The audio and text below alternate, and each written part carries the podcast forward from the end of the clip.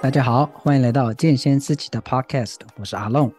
我是阿培，在这里我们会与中训教练、瑜伽老师、物理治疗师、专科医师等各个领域的专家和我们聊聊健康的大小事，让每个人都可以了解更多元的医疗资讯和运动科学的知识哦。那我们现在就开始吧。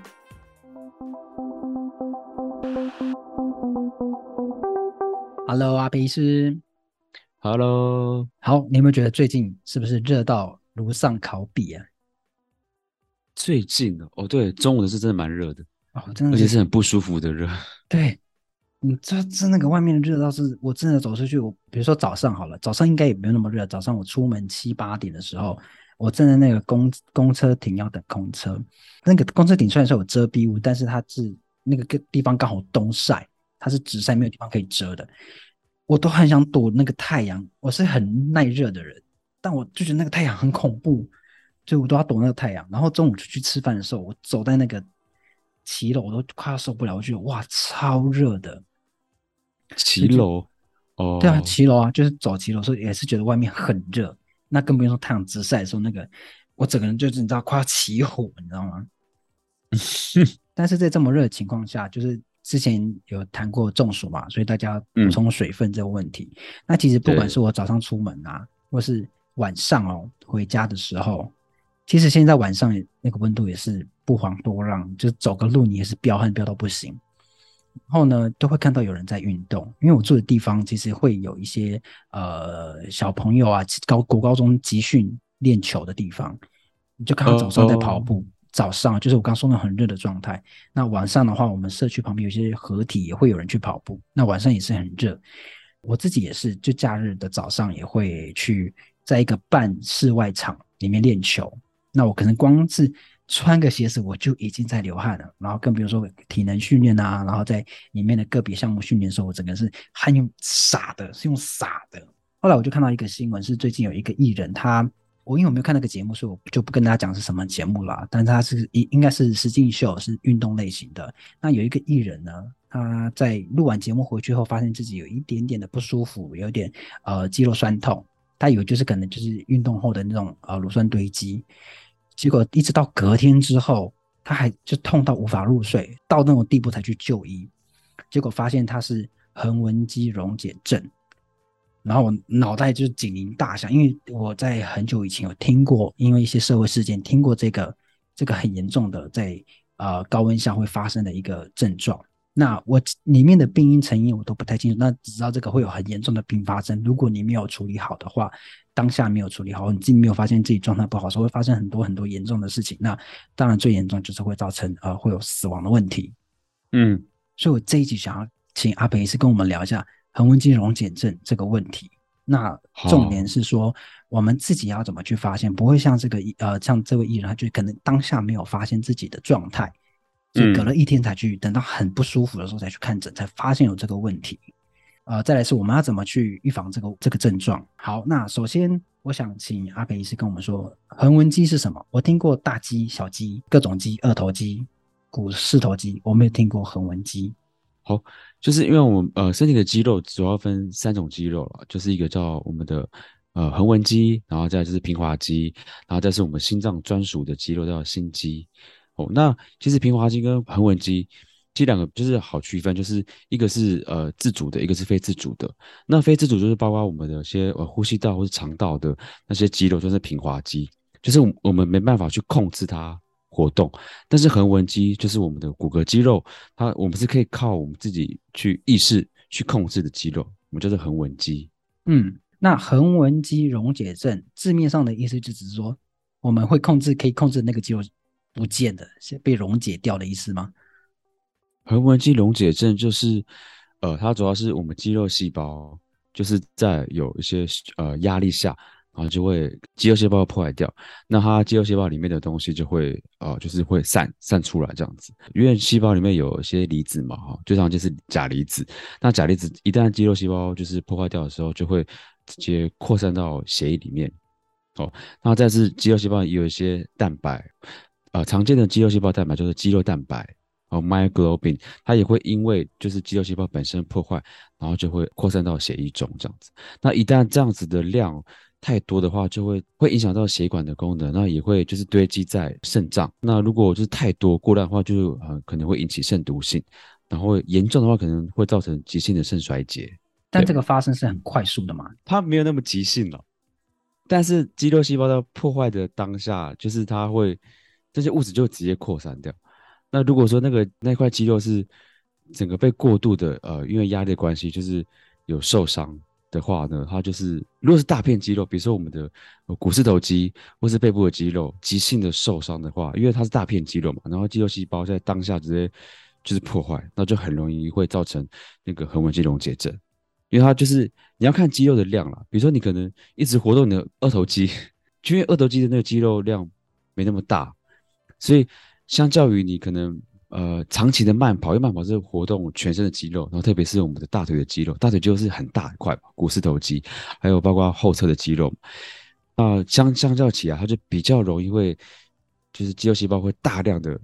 坏死，然后分泌出这些物质，然后造成肾毒性，然后甚至会引起急性肾衰竭。所以它最严重就是因因为那些毒素排到我们身体，在代谢的时候会在经过肾脏那一关的时候就会破坏我们的肾，然后我们就是会有很严重的后果。刚刚我讲的那个呃报道啊，他讲的就是说，嗯、他就觉得自己铁腿哦哦，对他觉得自己铁腿，嗯、然后他以为是铁腿就没有去处理它，就发现隔天就会好，就隔天就痛到不行才去就诊，才发现自己是横纹肌溶解症，所以他是因为大片的问题，所以才出现对更容易出现比较严重的。症状，没错没错。那好，那接着就要问说，是什么原因发生的？是因为真的是过度运动吗？还是有其他的因素？横纹肌溶解症其实很多原因会造成。那常见就是听到就是过度的运动，然后再就是我们前几集有讲到的中暑。中暑的其中一个分类就运动型中暑也会也很容易会造成就是横纹肌溶解症。那其实可以给大家一个一些小观念，就是横纹肌溶解症它其实很多原因，只要我们的肌肉受伤，都有机会造成横纹肌溶解症。包括是你可能车祸，你撞伤，撞伤一定会撞到肌肉嘛？嗯，对。那严重车祸的人，其实我们也会很担心他肾脏的功能，因为如果说车祸大呃严重车祸之后。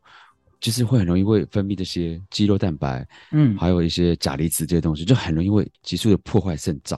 所以这是非常非常需要注意的。嗯、然后再就是可能呃，比如说长期的压迫啊，你长期压迫某一条某一部分的肌肉的话，也会引起肌肉的缺血，然后肌肉细胞的坏死。好，特别是在做手术的时候，比如做骨科的手术，或者是一些比较大型的手术的时候，就是也会担心，就是因为长期的肌肉的一些呃压迫。然后会引起肌肉细胞的坏死，这样子。其实不止那个运动的人哦，如果是你那种就是长期呃卧床呃的一些病人，他们长期就是可能没有活动，姿势一直都固定的话，就也很容易会压迫到某一部分的肌肉，然后也会造成横纹肌溶解症。这是虽然是比较少见，可是也是有可能会发生的。嗯，刚刚讲常见就是过量过度运动跟就是热热中暑。那其实还有一个部分就是感染了。感染、哦、急性的感染，病毒或细菌的感染，那也有可能好、哦、会大量的破坏就是肌肉。那特别是呃免疫力不好的人，好、哦、或者是说呃年纪比较小或者年纪比较大的人，很容易会因为就是一般的病毒或细菌感染，然后引起这些啊、呃，比如说横纹肌溶解症或是其他的并发症。嗯，其实这边最主要的成因就是说你的肌肉。被大量的破坏，而这大量破坏，不管是小破坏或是大破坏，一定会产生刚刚说的呃肌肉蛋白，然后一些大量的钾离子会破坏你的肾脏机能。但是如果是大的时候，你就会呃肾衰竭的几率就会非常的高。所以最该防的就是说，你不要让自己有那个呃肌肉大大量的损伤。所以会讲运动过度，它不是指说。呃，你排了很大量的运动，应该是指说，比如说我都不运动，突然我的思想改变了，我要我想要减肥，或我要干嘛，我要变啊很多肌肉，我要变得很 fit，然后我就开始安排很多的重训，然后我一次就重训我的腿、我的臀、我的二头肌，然后我的背，然后这样大量运动，那在重训就是在撕裂那个呃肌肉本身嘛，肌肉对，所以这样大量片的呃运动其实也会造成所谓横纹肌溶解症的问题。对，OK，所以大家在安排菜单内容时，要一定要知道自己的程度在哪里。然后你平常没运动，也不该就是突然想要很快的速成，然后你就做很、嗯、很多肌群的运动，其实这个会造成这些问题。然后再来就是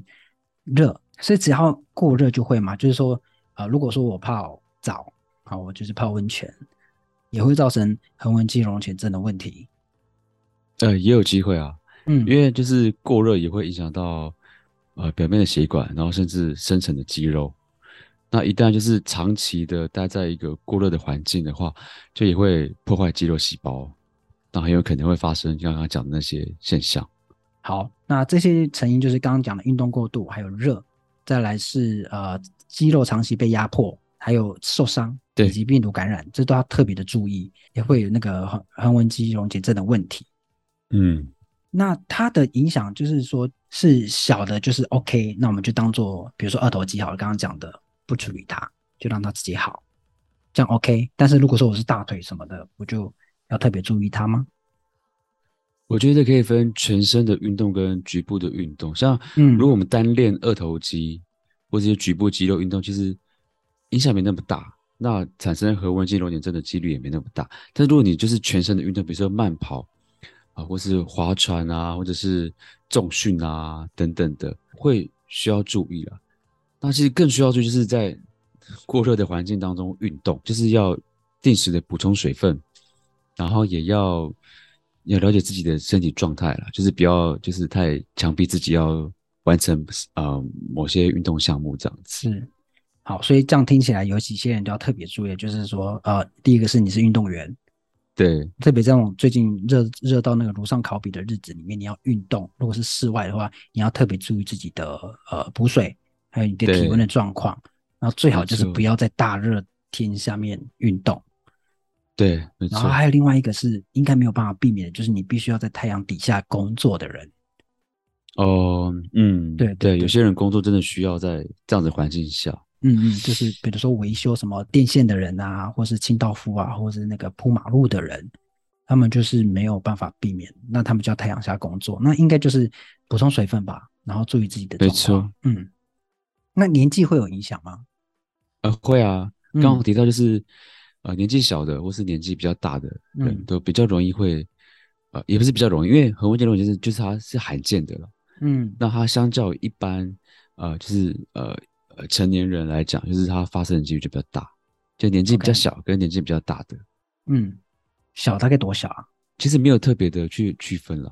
但是我们可以就是区分，就是儿童，比如说十八岁以下的，跟六十五六十五岁以上的长者，就是发生这样的问题会可能比较严重，那几率可能比一般成人来来讲比较高，这样子。了解，好。然后再就是本来肾功能比较差的人，就是更容易会发生。哦、好，我们刚刚有讲啊成因啊，还有是哪一些人要特别注意。我觉得要回到刚刚那个我讲的那个例子啊，就是说他因为不知道自己的状况，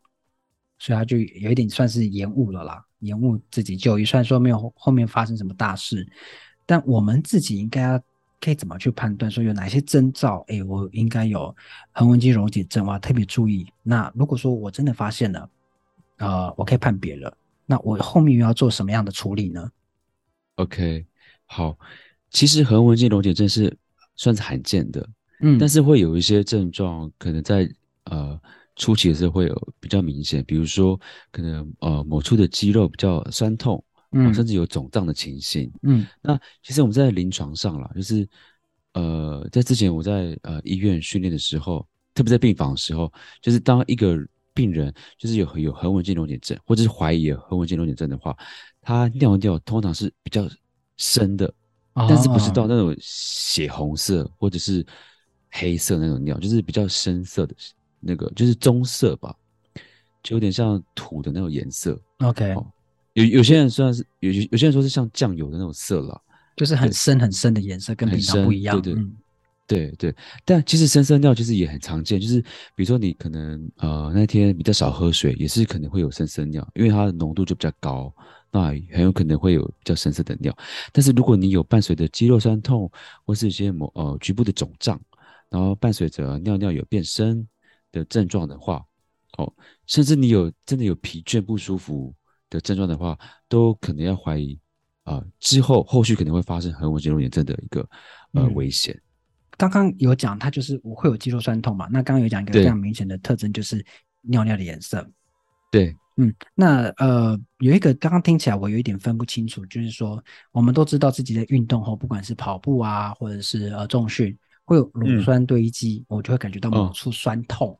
对，这跟这个呃横纹肌溶解症的症状听起来好像很类似，有有的不一样的地方吗？不一样的地方呢，就是我刚刚提到尿。嗯，如果你发现你的尿有变，突然变得很深，就是跟你平常的尿比起来比较深的话，就有机会，这是可以跟一般那个，嗯，比如说乳酸堆积或者说延迟性肌肉酸痛去做区别。那再来就是，其实也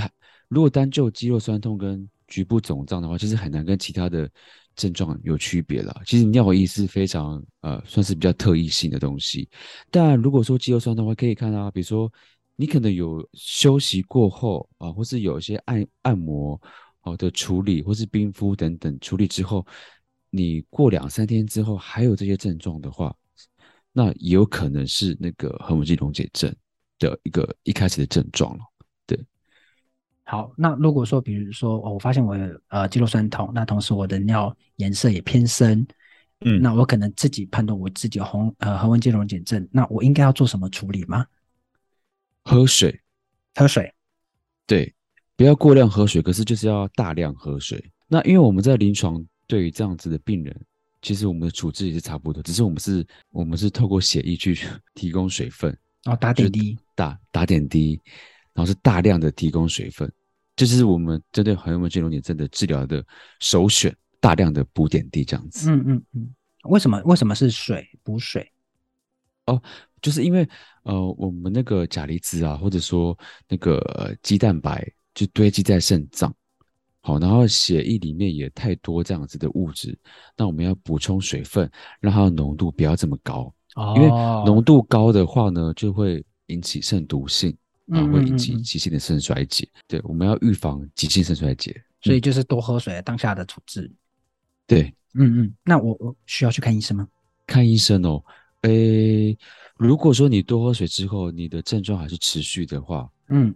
好，或者比如说隔天或是呃两天之后还是有症状的话，那要去看医生。OK，对。那其实如果你真的发生横纹肌溶解症的话，通常你不会主动去看医生，是别人会带你去看医生。哦，就是你可能就是痛到不舒服，或是真的已经昏倒。哦，昏倒哦，会昏倒？为什么会昏倒？嗯，特别是在。大热天运动的时候，我们之前有提到运动型的中暑嘛？对对对对，那就是真的会昏倒，哦、就是它已经发生，其实已经发生急性肾衰竭。因为发生肾衰竭之后呢，其他器官也会跟着衰竭。嗯，对，那你就会造成那个身体啊、呃，头脑就昏迷的那些物质也会分泌，然后就会导致你昏昏迷这样子。所以那是很严重才会昏迷。对，那刚好提到就是钾离子会分泌嘛，因为我们细胞里面都有钾离子，那大量的肌肉细胞破坏，然后钾离子突然啊、呃、大量的散在血液里面的话，会造成高血钾。那高血钾就是其实算是我们临床上的急症啊，所以它会它很容易会造成心律不整，甚至会心脏骤停。哦、所以就是我们大量输液哦，加大量补点滴，也是要让高血钾的情形就是控制住，不要让它引发。就是不止急性肾衰竭，还有那个心脏骤停或者心律不整的问题。嗯，横纹肌溶解症很恐怖诶，这样听起来 其实很罕见啦。但是，嗯，可能大家也要有有一些概念。对，特别在我们热那么热的天气，温度这么高的时候，对，特别是体育老师或者说运动训练。的专家，他们应该都知道了，只是要特别注意，有一些可能有些学员可能比较容易会发生，所以都要好好的就是关心一下，就是自己训练的学员这样子。是，呃，刚刚有讲年纪的有有差别嘛？所以他会有个体上的体质不同，会造成人容不容容不容易得到横纹肌溶解症的问题吗？会啊，像你看，就是有之前应该有一些新闻，就是可能在呃。军队里面，嗯，可能发生这样子的问题，横纹肌溶解症。那为什么只有他一个？那其他人就没有？可是他们做的那个运动是一样的，训练是一样的，但就是有些人比较容易会发生这种现象。OK，特别是肾脏有问题的人，那一定会比较容易发生。哦、但有些人体质就是比较容易会中暑，然后中暑之后就是会发生横纹肌溶解症。好，有有以上大那个刚刚啊，不管是你是职业啊，或者是你身体呃肾脏比较不好的人，都要特别注意有这些问题。好，那接着问，就是我们找到我们知道可以怎么去紧急处置。我们如果说发现自己呃有横纹肌溶解症的话，那我可以预防吧？可以啊。我要做哪些事去预防这件事的发生？预防其实其实大家都知道啦，就是运动前要好好的怎么样休息。运动前 暖身哦，暖身，对，这个大家都不知道。对，我以为大家都知道，大家都会忽略这个部分。暖身非常重要的，收操也是很重要。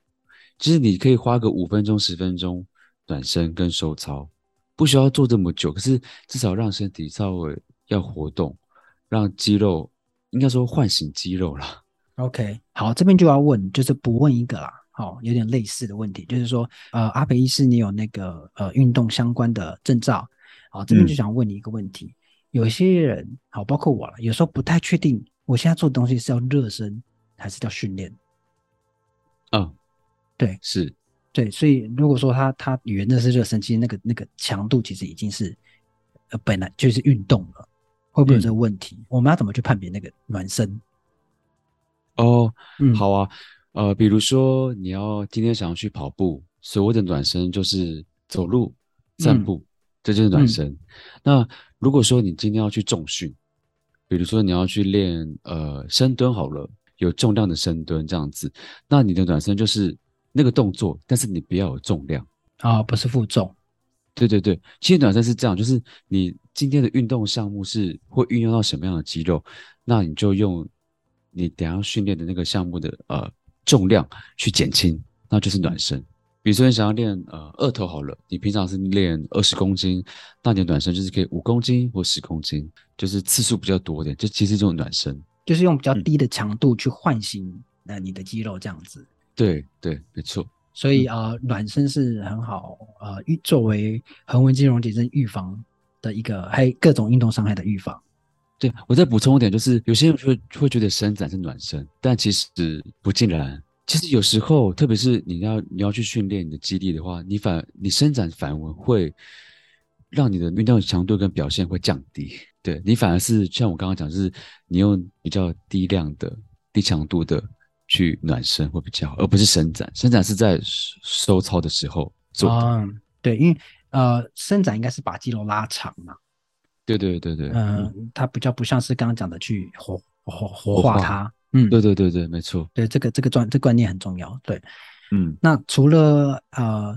暖身之外，有别的事情可以去预防横纹肌溶解的问题吗？我觉得就是要培养一个就是要多喝水的习惯，像我自己有时候会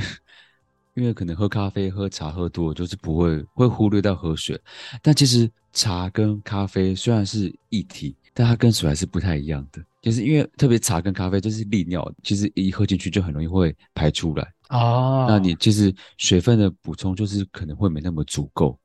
所以最好的方式就是喝白开水。虽然不好喝，可是就是要培养这样习惯。你们倒不好喝啊，就是无聊这样子。对啊，对啊，没有味道。因为你在讲的这个当下，我正在喝茶，我在喝茶。好，所以阿北医师就建议两个去做预防。第一个就是要运动前的暖身，那暖身。不是说伸展叫做暖身，而是你要针对你要训练的那个位置做啊、呃、活化肌肉的呃运动，就是减轻重量啊，减轻强度。对那第二个补充水分，这不管是在中暑啊或者什么的，你身体的温度调节，喝水是很重要的。所以这两件事把它做对做好，你就不用去担心你有横纹肌肉紧致的问题。嗯、那当然前面有讲啊，你不要就是好高骛远。明明就没有在健身的习惯，突然想要变成一个猛男，然后你就或是有肌肉线条的人，嗯、不管是男生女生，你就去大量的运动，那个可能就会有横纹肌溶解症的问题。那刚刚讲那个横纹肌溶解症有多么影响严重，那你就要特别去注意了。那大家在这个夏天，我一定要讲一千遍，就是就热到炉上烤饼的日子里面，大家真的要注意水分补充啊。那运动的时候。注意自己的身体状况，不要过度运动。所以大家要做好预防，要注意身体状况。那你在如果早上运动的话，尽量室内或者是你真的要在室外的话，要做好呃水分补充，然后呃不要一直在曝晒这个问题。嗯，好，那我最后要讲一句，那我们运动是为了健康，那我们就要健康的运动，好，这件事很重要。那今天谢谢阿培医师。好，那如果你喜欢这个频道，记得追踪我们。如果你有任何的问题想要问的，或是你想了解更多的主题，都可以到我们的脸书或 IG 私信让我们知道哦。相关的连接我都放在资讯栏里喽。我们下次见喽，我是阿龙，我是阿培，拜拜，拜拜。